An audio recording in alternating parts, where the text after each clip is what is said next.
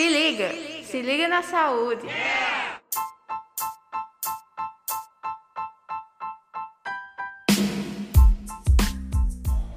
Olá, sejam bem-vindos ao nosso podcast. Eu, Jaiane Fernandes e Maria Monteiro, alunas do segundo ano médio da Escola Leomar Batista, iremos falar sobre o tétano.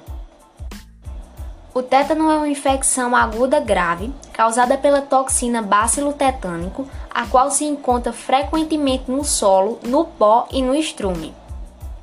Entre os principais sintomas causados pelo tétano estão rigidez muscular intensa e progressiva, ou seja, que aumentam conforme os dias passam, contratura muscular, que é capaz de afetar os músculos do abdômen, inclusive o diafragma, causando problemas respiratórios, febre, pressão alta, batimentos cardíacos acelerados e entre outros sintomas.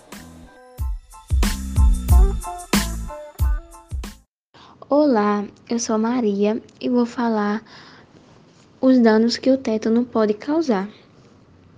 Entre as possíveis complicações decorrentes do tétano estão ossos frágeis e quebradiços, por causa dos espasmos, disfunção muscular, problemas de respiração, pneumonia e insuficiência cardíaca.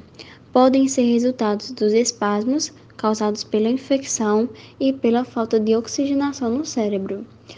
Como evitar a doença causada pelo tétano?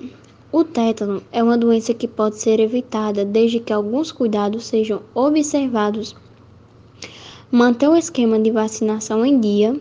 Crianças com até 5 anos de idade devem receber a vacina tríplice contra tétano e a partir dessa idade a vacina dupla contra diftéria e tétano.